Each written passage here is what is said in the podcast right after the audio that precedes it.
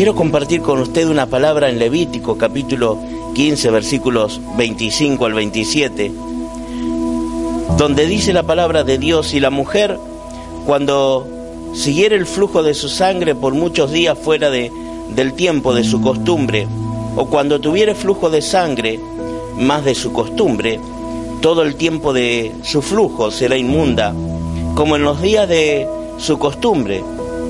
Toda cama en que durmiere todo el tiempo de su flujo, le será como la cama de su costumbre, y todo mueble sobre el que se sentare será inmundo cuando la impureza de su costumbre.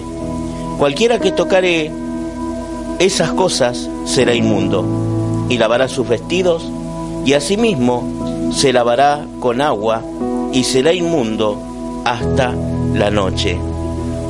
Eso es lo que decía el Antiguo Testamento, y cómo el Señor Jesús vino a romper toda estructura eh, y romper también toda maldición en la vida de la humanidad completa. No solamente en una persona, como lo vamos a ver en esta tarde, sino que también vino para destruir toda maldición que pesa sobre un hombre o sobre una mujer. Ver cómo eh, van pasando los años y no tiene la capacidad suficiente de poder salir a flote en algún momento de la vida, donde todo sigue eh, en el mismo estado, donde sigue sufriendo, donde se sigue deteriorando, donde se sigue eh, deteriorando mm, la relación en el matrimonio, la relación con los hijos, la aún personas que son azotadas con total crueldad de la enfermedad, que no pueden llegar a superarla en un momento, ese estado de enfermedad, o muchas veces el estado de, depresión que lleva a distintos, diferentes de niveles en la vida de un hombre o de una mujer, en la depresión que muchas veces va tomando el control absoluto, que va traspasando mucho más de las emociones almáticas, que van azotando a la mente, formando eh, eh, en la vida de alguien y transformándola en una enfermedad. Comienza siendo psicosomática, donde usted piensa que cree que va a tener una enfermedad o que la tiene. Y cuando se da cuenta, se va transformando en algo llamado enfermedad. Personas aún que por la pérdida de un ser querido no pueden llegar a superarlas. Y de hecho van creando en sí mismo, por la forma de pensar, por el estado emocional que se encuentra, diferentes tipos de problemas en sus órganos vitales, donde comienza primeramente a sentir un ardor en los intestinos o en el estómago, y que ese ardor luego se va transformando debido al nerviosismo que tiene la persona.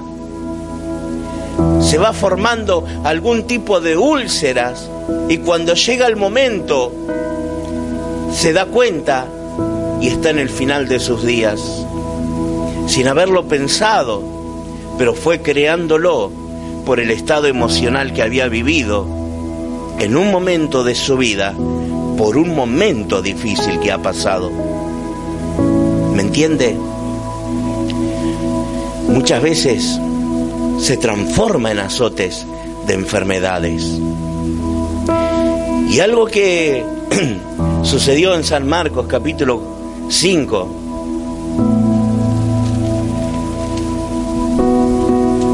donde la palabra que quiero largar en esta tarde es cuando el Señor Jesucristo dijo, no temas, cree solamente. Y esas palabras que fueron dirigidas por la boca del Señor, con total autoridad y con total poder, lo dijo en un momento muy crítico para un hombre, para un padre, que tenía a su hija en un estado muy grave. De hecho, en ese momento cuando el Señor Jesucristo le dice, no temas, crees solamente, fue porque le estaban informando que deje de molestar, deje de eh, insistirle al maestro, al Señor, por su hija, porque ya había muerto. Esa era la noticia que le habían dado a un hombre llamado Jairo, el hombre religioso de la sinagoga, pero que tenía total fe y seguridad de que el Señor Jesucristo podía sanarla. ¿Cómo se puede llegar a sentir un padre cuando ve a su hija de 12 años en un estado terminal, en un estado agónico, en un estado que su cuerpo ya se va deteriorando de tal forma que no tiene razón alguna para ver cómo puede llegar a darle vida a su hija? Qué desesperante para ese padre, qué tremendo. Pero lo curioso es que el Señor, cuando llega a ese lugar, venía de la otra orilla. El Señor Jesús mismo venía de, del otro lado, de la orilla del mar, donde había estado también tratando con un endemoniado donde venía de haber estado en la noche junto a, sus discípulos, en medio de una tormenta, dándole con total autoridad una orden a una tempestad que se había desatado en el mar. Y que con solo la palabra del Señor Jesucristo lanzada hacia la tempestad, lanzada hacia el aire, Solo la palabra del Señor Jesucristo hizo que todo sea controlado y gobernado con su poder. Cuando llega a la orilla se encuentra con el endemoniado Gadareno, cuanto lo recuerdan.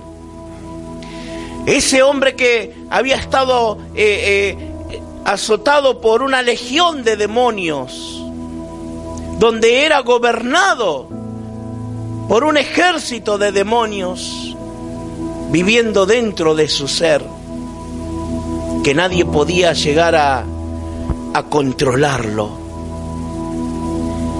De hecho, en ese lugar, cuando vieron toda esa escena que el Señor comienza a desatar con solo la orden en el mundo espiritual, echar fuera todos los demonios de esa persona no lo quieren en ese lugar.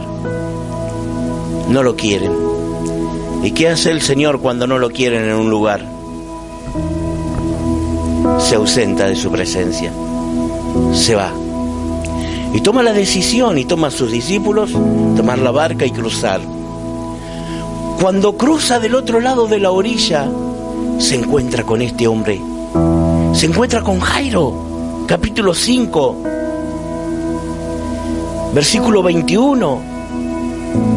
Dice que cuando llega el Señor ya había esperando una gran multitud, pero entre ellos estaba Jairo.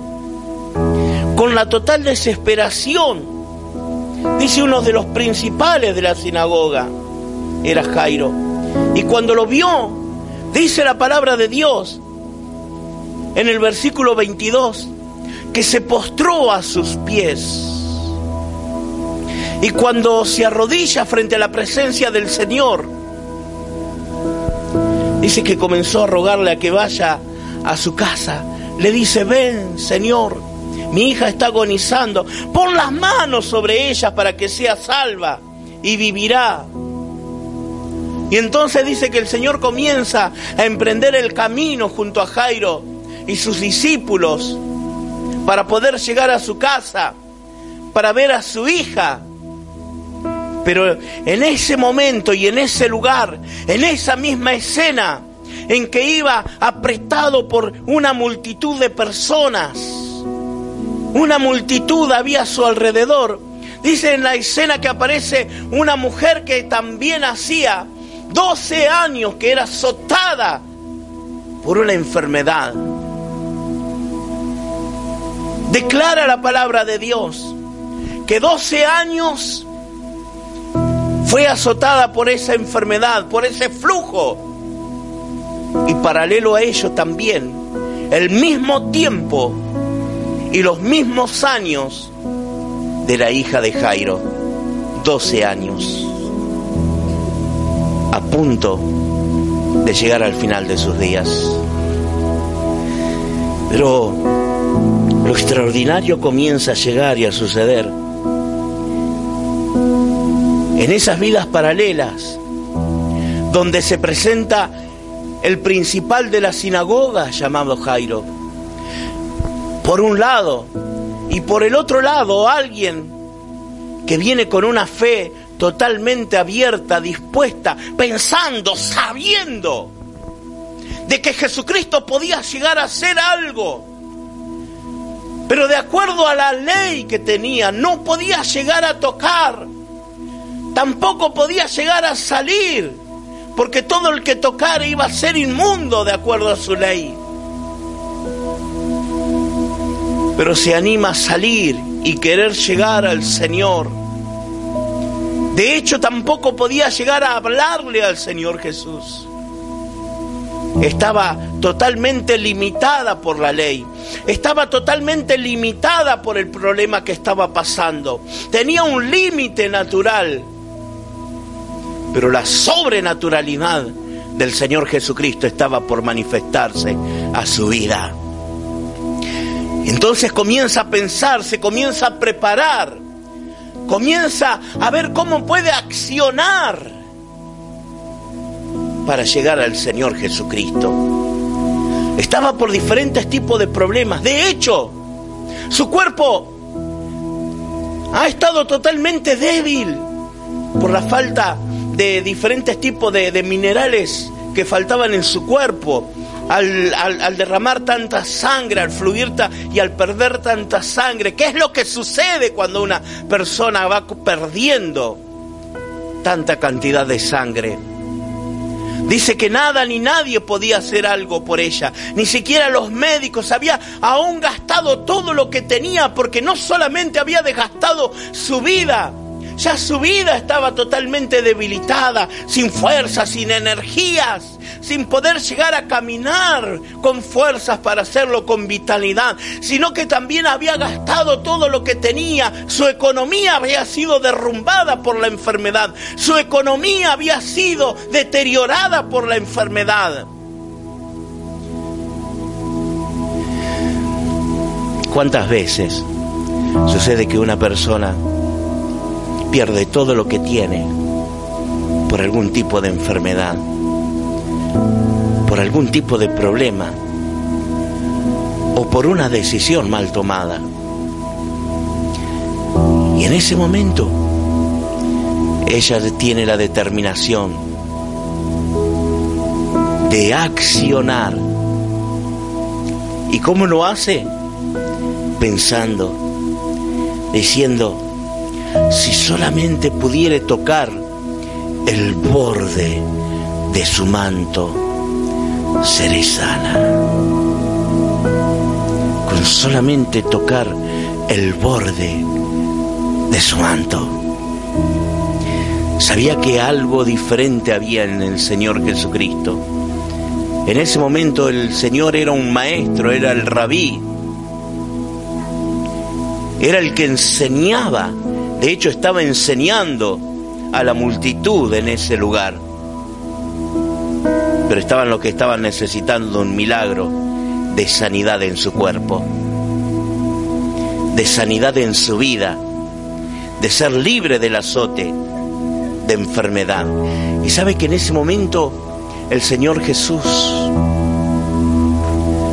comienza a sentir algo, algo que fluye de lo más profundo de él. Y él sabía que quién podía ser la persona, lo sabía. Él lo sabe todo, pero quería hacer manifiesto algo para enseñar y para dejar hasta nuestros días una enseñanza que los discípulos hasta ese momento desconocían totalmente.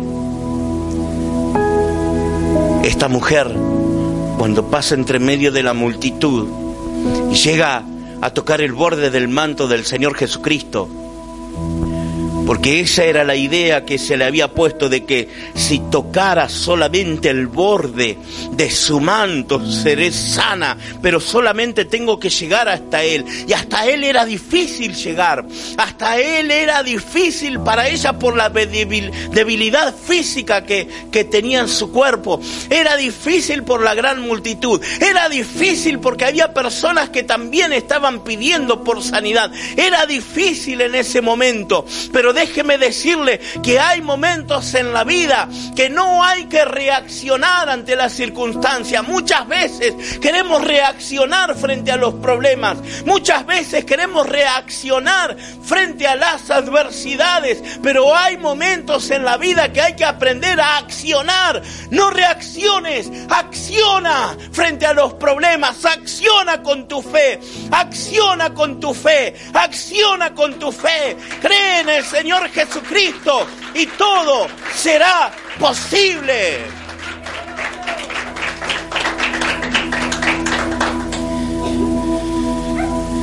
Dice, cuando yo hablar de Jesús vino por detrás de entre la multitud y tocó su manto.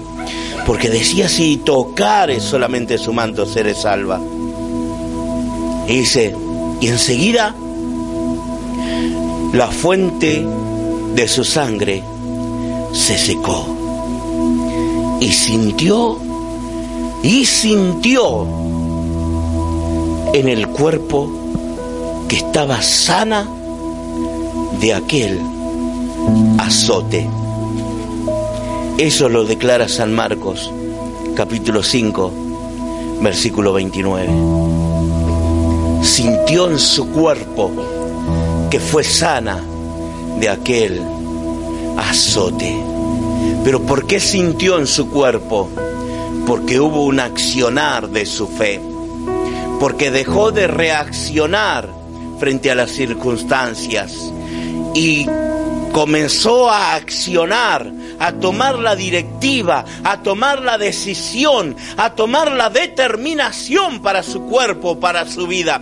Yo no sé qué es lo que está pasando, qué proceso estás pasando en tu vida, en el hogar, en la familia, en la relación familiar. Pero déjeme decirle que pase lo que estés pasando, aún en tu cuerpo, aún físicamente, emocionalmente, no reacciones, porque cuando reaccionas es, como el tiburón cuando sangre, ataca más fuerte. Déjeme decirle que si usted comienza a accionar, a creer que el poder de Jesucristo tiene poder ah, su vida y gobierno absoluto, algo va a ocurrir en este momento. Gloria a Dios. Y el Señor sintió cuando salió esa gracia, esa virtud, ese poder de su vida lo sintió. Sintió que algo sucedió en ese momento. Y dice, ¿quién tocó mis vestiduras? ¿Quién tocó mis vestidos? Y los discípulos, pienso que en ese momento se habrán mirado. Y dice el Evangelio de San Marco, dice, Señor, ¿ves que la multitud te aprieta? Y dices, ¿quién? Me ha tocado. Y no era lo más correcto o prudencial que podían haber hecho. De, de hecho, podría decirse que como que fue una cierta falta de respeto decirle al Señor lo que dijeron. Porque si el Señor se detuvo en ese momento y pregunta quién tocó mi vestido es por algo. Muchas veces el Señor nos habla, nos detiene, porque quiere decirnos y hablarnos algo. Y no tenemos la sensibilidad o los ojos abiertos para ver qué es lo que nos quiere decir, qué es lo que nos quiere hablar. es lo que quiere hacer en tu vida. Ella se detuvo. Se detuvo en ese instante y en ese momento porque dijo, algo pasó en mi cuerpo, lo siento. Mi cuerpo no es el mismo. Mi cuerpo antiguo, mi cuerpo viejo, la parte de mi vida hasta este momento había sido diferente. Mi cuerpo estaba totalmente debilitado por el flujo de sangre que iba perdiendo, pero ahora me siento diferente, siento que algo sucedió, que algo atravesó mi cuerpo, mi vida. El cambio lo tuvo así, rotundo, radical, de un momento a otro. Pero el Señor para glorificarse, en ese momento se detiene y pregunta, ¿quién? ¿Quién ha tocado mis vestiduras? ¿Quién tocó mis vestidos? Quizás la respuesta adecuada de los discípulos podría haber sido, vamos a averiguarlo, Señor. Vamos a averiguar qué sucedió, quién tocó tus vestidos. Por algo lo preguntas, Señor. Lo vamos a averiguar. No. Le dicen, ¿quién? Pero Señor, ves que la multitud te aprieta y preguntas quién tocó tus vestidos. Y en ese momento, y en ese lugar, también estaba Jairo y yo me lo imagino a Jairo con una desesperación total de haber venido a pedir ayuda al Señor. Y era tremendo para un principal de la sinagoga en ese momento. Tenía que ser suficiente hombre y sentir toda la entereza, porque iba en contra de todo lo religioso. Porque el Señor Jesús el maestro, así como la mujer tenía prohibido llegar a la sinagoga, sabe que tenía prohibido llegar a la sinagoga, no podía entrar, no podía tocar a ninguna persona para no contagiar lo que ellos le llamaban inmunda. Así como tenía prohibido el acceso, quizás también al mismo Señor en ese momento también se lo habían prohibido.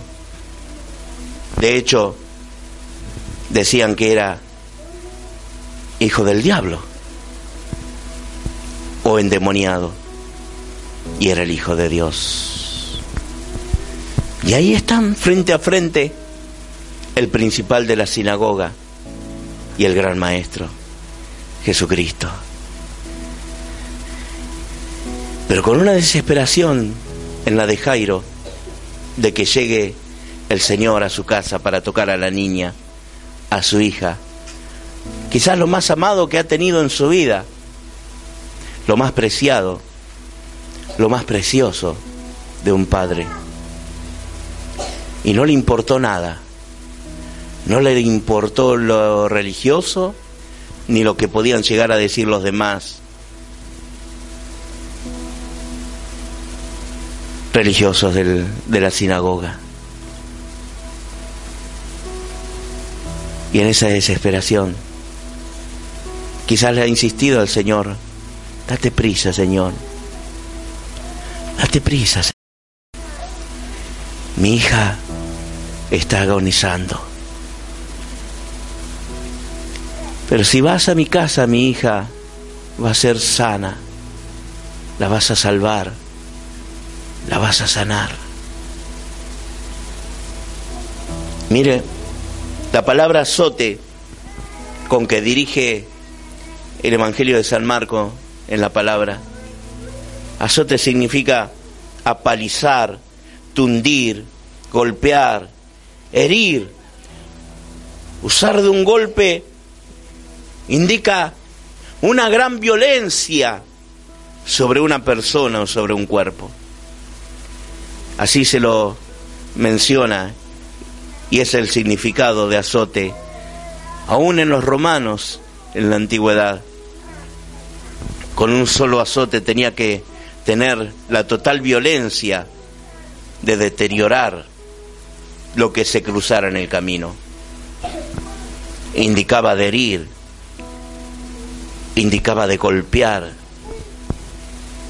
de tratar de tener tullido una persona por ese golpe, por ese azote, de herirlo y apalizarlo tan profundamente, de inmovilizarlo completamente.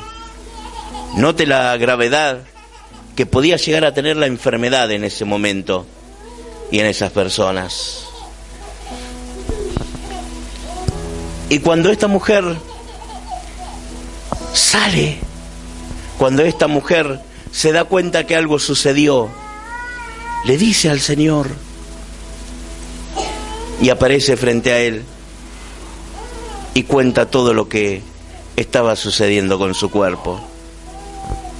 Y eso era lo que quería el Señor. Porque venía en contra, en contra de toda estructura religiosa, porque traía algo nuevo a toda la humanidad.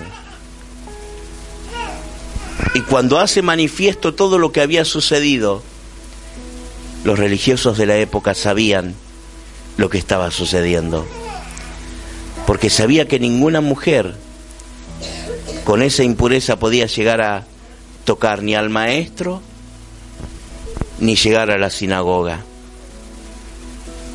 porque era impura.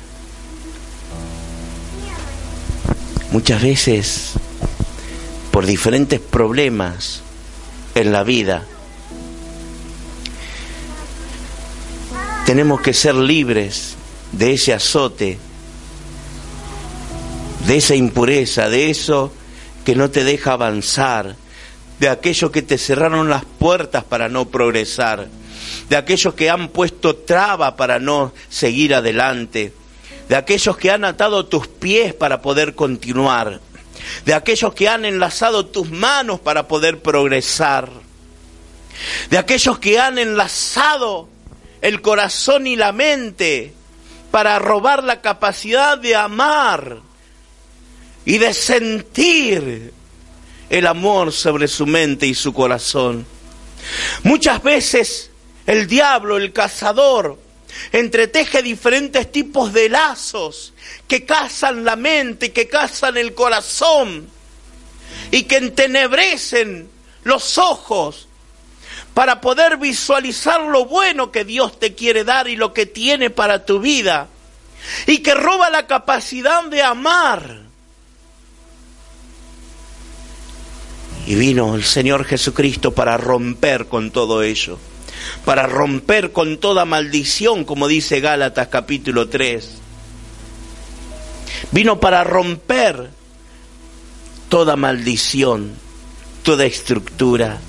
Gálatas capítulo 3, versículo 13. Déjeme decirle que es el momento y el tiempo en que Dios quiere tratar con sus hijos en que Dios quiere tratar con los suyos y que siga existiendo el mismo Señor Jesucristo, porque Él nunca ha cambiado, Él es el mismo ayer, hoy y por todos los siglos. Y así como en ese momento y en ese lugar le dicen a Jairo, Jairo, deja de molestar al maestro, tu hija ha muerto. Y ahí viene la palabra del Señor. Le dice, escuchó lo que, lo que le dijeron. Y las palabras del Señor, que siguen haciendo ecos a nuestros días con total poder y con total influencia en tu mente y en tu corazón si te atreves a creerle. Y eso es lo que va a generar el Señor Jesucristo en esta hora, con solamente un soplo y el soplo de su palabra en tu vida, si te animás a creer, si abrís tu mente y tu corazón el Señor comienza a fluir con esas palabras de poder, con esas palabras llenas del Espíritu, con esas palabras que pueden cambiar toda circunstancia y adversidad. El Señor Jesús mismo te dice, no temas, cree solamente. Esas fueron las palabras que cambiaron rotundamente la forma de pensar de Jairo.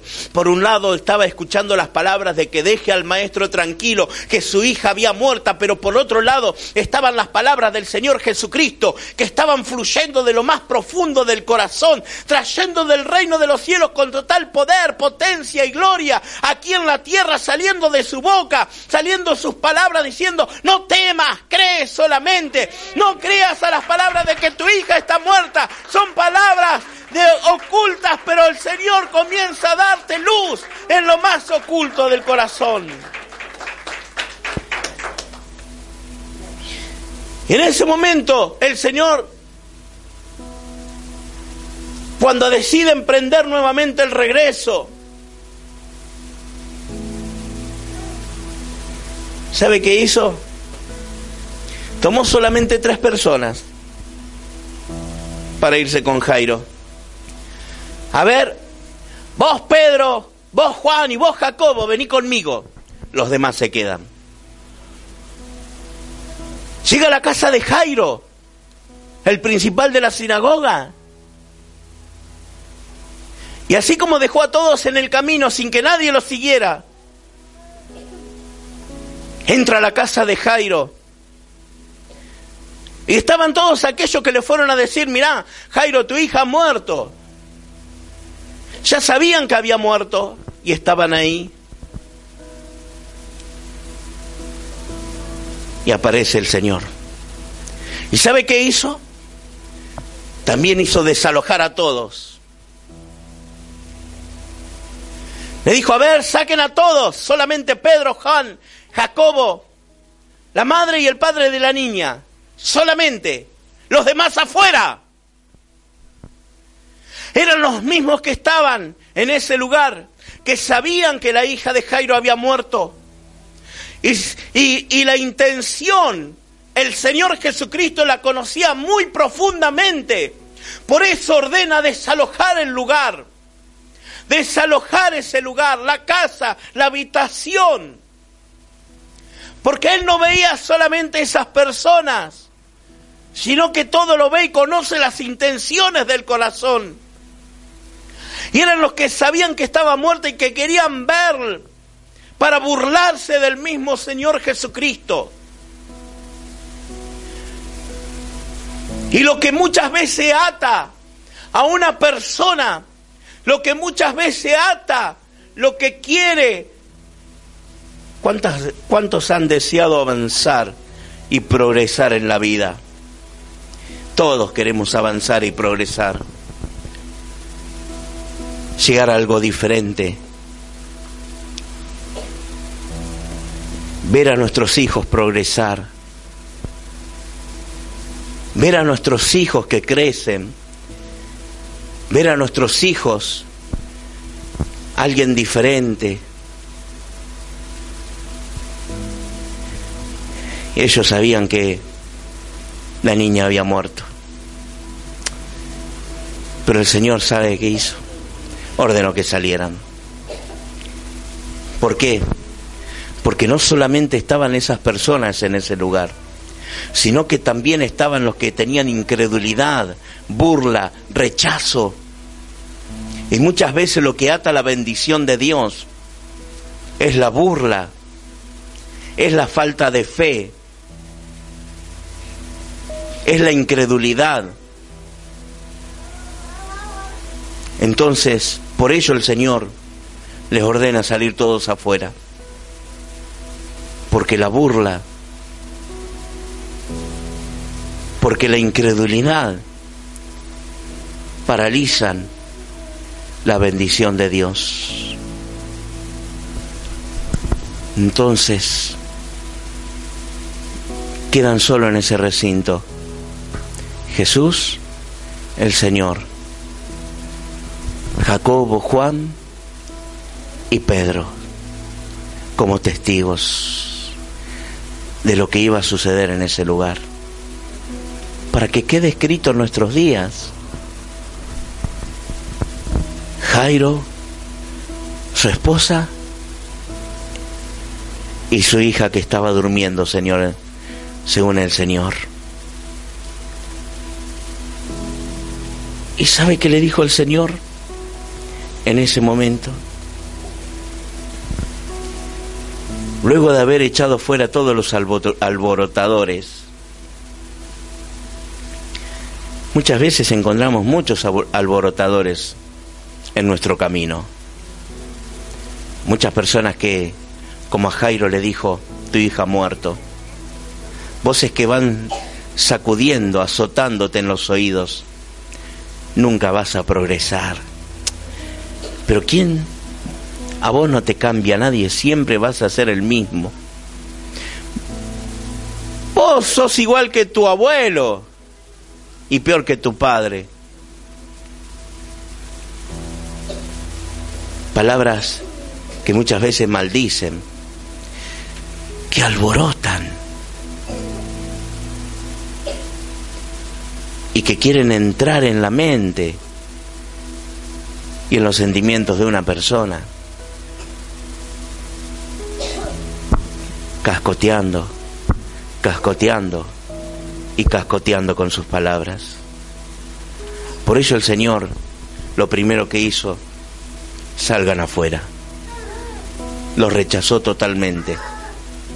Él rechaza todo alborotador él rechaza todo aquello que quieren infectar tu vida, tu mente, tu corazón. Los saca de tu vida, los arranca todo alborotador que quiere levantarse en contra de tu vida, en contra de tu hogar, en contra de tu familia, en contra de tus hijos, en contra de tu bienestar, el Señor Jesucristo va a comenzar a echarlo fuera de tu vida para que no sean trabas, para que no sean piedras, para que no sean de tropiezo a tu vida, a tu hogar, a tu familia. Va a comenzar a ser libre, va a comenzar a liberar el hogar, va a echar fuera todo aquello que no proviene del reino de los cielos, va a quedar lejos de tu hogar, va a quedar lejos de tu familia, va a quedar lejos de tus seres queridos. Los desaloja, lo echa fuera. Para hablar palabras de poder y manifestación divina.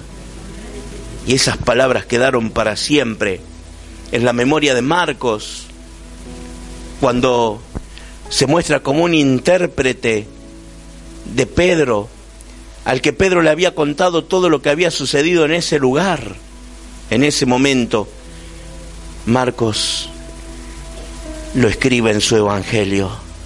Y quizás esas palabras le quedaron para siempre en su memoria. Cuando el Señor Jesucristo le dice a la niña, en arameo, Talita Kumi. Esas fueron las palabras que le dice el Señor Kumi. Dice que traducido es, niña, a ti te digo, levántate. No sé si habrá sido la forma en que se lo dijo, pero esas palabras quedaron grabadas para siempre en la memoria de Marcos. Y esas palabras quedan grabadas en la historia de todo el cristianismo hasta nuestros días. Y yo me imagino que esas palabras han traspasado en ese momento y en ese lugar lo más profundo del corazón de esta niña, porque traspasa su mente, traspasa su alma, traspasa su corazón, y el alma vuelve nuevamente a la niña y es levantada de entre los muertos. Con solamente dos palabras, Talita comí. Quizás lo haya dicho con un amor tremendo, profundo, tan fraternal, tan hermoso, tan sublime, con tanto cariño han salido esas palabras que quedaron grabadas para siempre en San Marcos.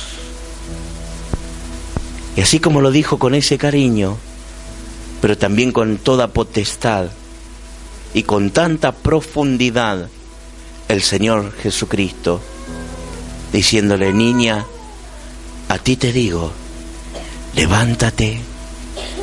Así está hablando el Señor a sus hijos, a la iglesia, a la humanidad, a la familia, a tu vida, diciéndote, a ti te digo, levántate, levántate.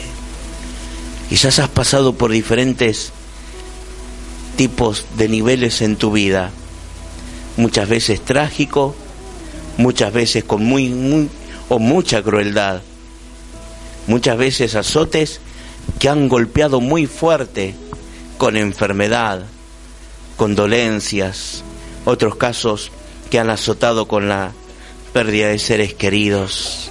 Pero el Señor Jesucristo en esta noche trata con palabras totalmente llenas de poder y de cariño a lo más profundo de tu mente y de tu corazón, diciéndote, a ti te digo, levántate. No es el final de tus días, no es el final de tu vida, es el tiempo en que la manifestación de mi espíritu va a ir con total profundidad. Por eso atrévete a creer, atrévete a confiar de que para el que cree todo es posible. No temas, no temas, el Señor está contigo. No temas, el Señor está en su vida. No temas, el Señor quiere tratar con tu vida. Levántate, levántate, porque Él quiere hacer algo bello, algo hermoso y algo productivo con tu vida. Amén. Nos ponemos de pie en esta hora.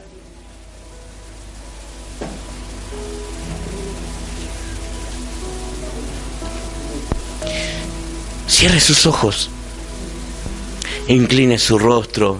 Si quiere elevar una mano al cielo puede hacerlo. Está en libertad de hacerlo.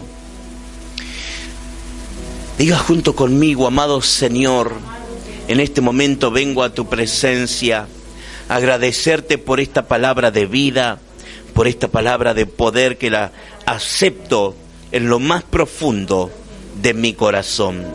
Tomo la decisión y tomo la determinación de extender mi mano hacia ti para tocarte, para agarrarte, para agarrar tu mano, Señor, y me lleves contigo a cumplir y hacer tu voluntad en mi vida.